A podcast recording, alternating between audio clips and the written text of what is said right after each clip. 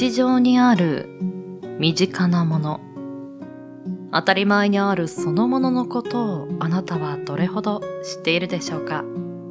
1月のテーマはあったかアイテム。第2週目にお届けするのは甘酒。冷たく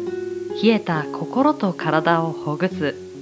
昔からあるホットドリンクの代名詞。この歴史を今夜は紐解いていきます。7名のパーソナリティが毎週木曜日週替わりにお届けするコンテンツ。モノ歴ものの履歴書。今夜の担当は時猫堂さんです。甘酒の遍歴にリンクザストーリー。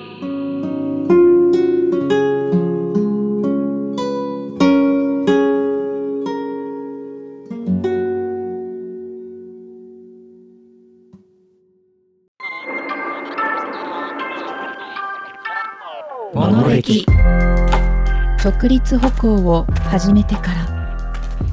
今に至る500万年もの間。両手が解放された人類は。自分や仲間愛する人のために。無数のアイテムを生み出しました。過去現在未来へと。希望を託した航路をたどる。いわばものの履歴書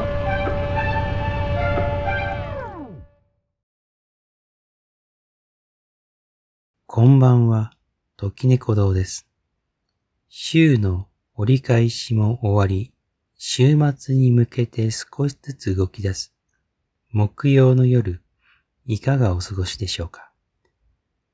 新たな一年が始まる1月となりました。年始の慌ただしさに皆様忙しい日々を過ごされているかと思います。冬の寒さはますます厳しくなり、忙しい毎日に体調を崩せない予定もあるような1月。仕事や勉強などに追われながらも体調管理にも気をつけたい時期になりますね。こんな時期は、温かい飲み物などを飲んで、体と心をほぐしたいところです。そんな今宵、本日は甘酒についてお話ししていこうと思います。また新しい扉を開き、そこにはどんなエピソードがあるのか、少々お付き合いください。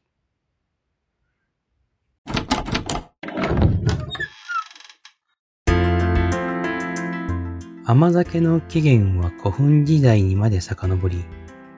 日本最古の歴史書、日本書紀には、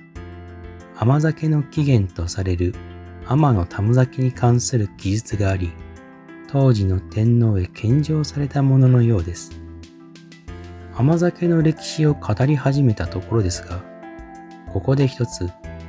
議な問いかけをしてみましょう。そもそも甘酒の季節はいつ？と問われると、どのように思いますでしょうか？どちらかというと、寒い時期に温めていただくものというイメージをお持ちの方が多いのではないかと思います。実は、歴史をたどると甘酒はもともと夏に飲むものでした。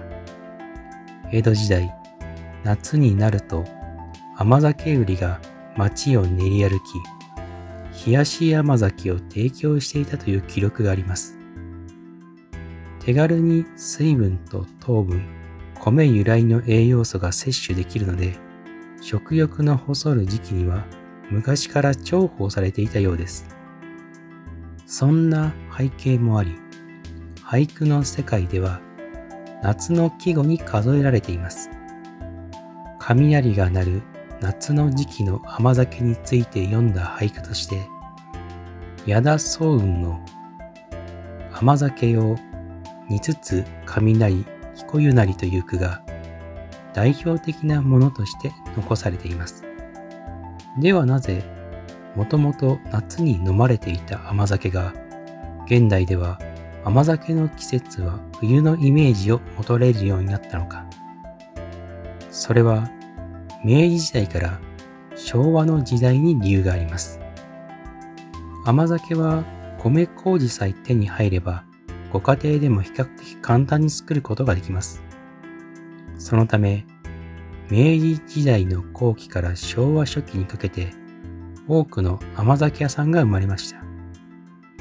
一時期には東京都内だけで200軒もの甘酒屋さんがあったという記録もあるようです。それまで夏の飲み物だった甘酒ですが、昭和とはいえ日本の夏です。気温も湿度も高い環境になりますので、適切に管理しなければ簡単に腐敗してしまいます。栄養満点ということは、それだけ雑菌の繁殖にも適しているということなのです。そういった粗悪品が出回り、甘酒を飲んで食当たりに合う人が続出してしまったのです。結果として暑い時期に甘酒を飲むことは避けられるようになり、冬のものというイメージが定着した経緯があります。明治から大正時代でも甘酒売りの仕組みは昔から変わらず、甘酒問屋から道具を借り受け、担いで売り回るというスタイルだったようです。現在まで続く老舗の東京の甘酒屋では、地下6メートルに掘られた室という地下室で製造されています。関東の大地にある関東ローム層は地盤が強固で室作りにうってつけらしく、中の室温も一定に保たれており、急な温度変化を嫌う麹を育てるのに絶好の環境なのだそうです。さて、その甘酒もある時からばったりと甘酒売りの様子が見られなくなります。それは大正12年に起こった関東大震災がきっかけになり、それ以降は甘酒売りの記録がなくなり、関東大震災からの復興、そして第二次世界大戦、戦後の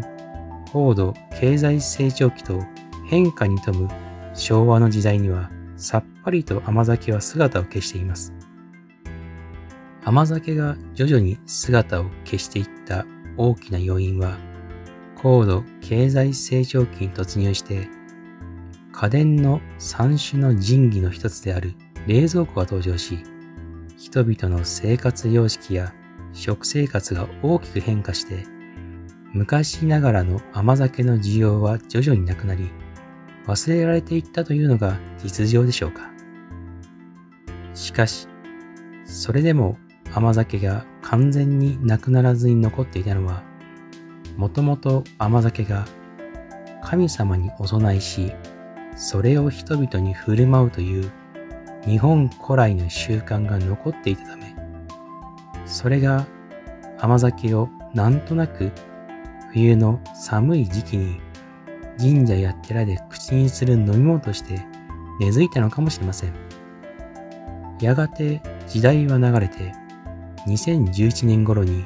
塩麹ブームが起こり、続いて同じく麹で作った甘酒が健康意識の高い女性を中心に注目を集めるようになりました。そして最近ではスーパーマーケットだけではなくコンビニエンスストアの売り場などでも甘酒が売られるようになるなど、一般的に浸透していきました。このように平成の後期に甘酒文化が復興したといいます。ここまで甘酒の歴史をたどっていくと、古代から飲まれてきた栄養のある飲み物であり、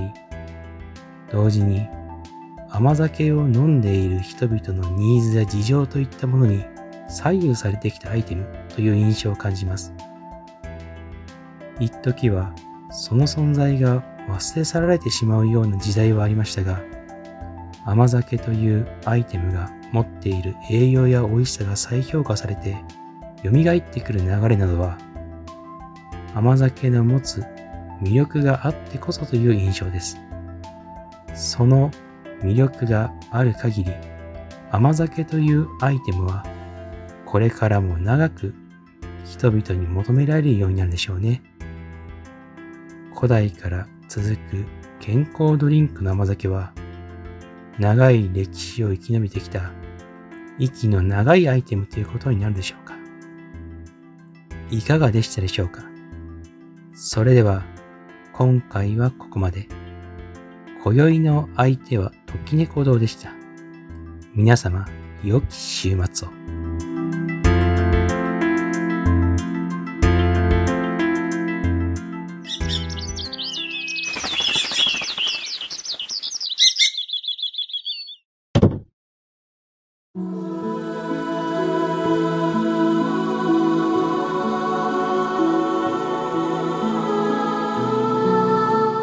甘酒。古墳時代には天皇への献上品として江戸時代には庶民の夏バテドリンクとして栄養価が高いがゆえのデメリットもあり冬のドリンクとして定着した途中経歴。そして世の中が慌ただしくなり身を潜めてしまったドリンク。ですが高い栄養価のそのメリットが評価され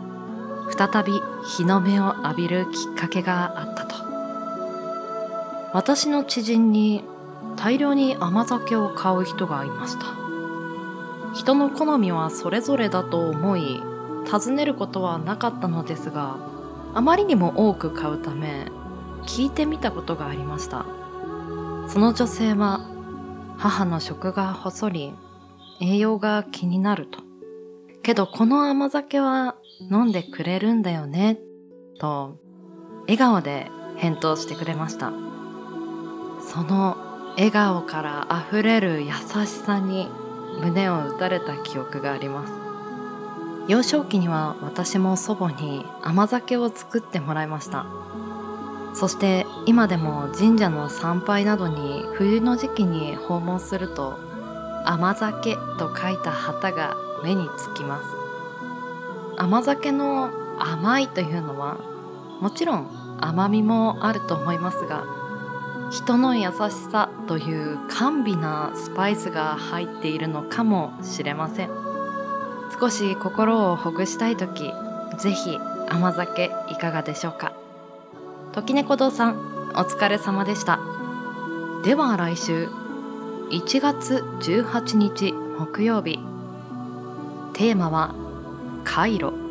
お相手はおじいさんです。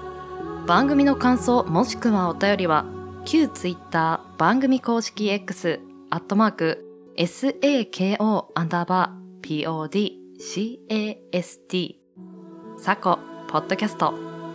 アカウント名はモノレキチャンネルにてお待ちしております。ポストの投稿もハッシュタグカタカナモノレキにてつぶやいていただけると嬉しいです。そして先日2024年版のモノレキ新 CM を制作いたしました。ぜひ番組で取り上げてくださる方は DM お待ちしております。ではまた来週。この時間に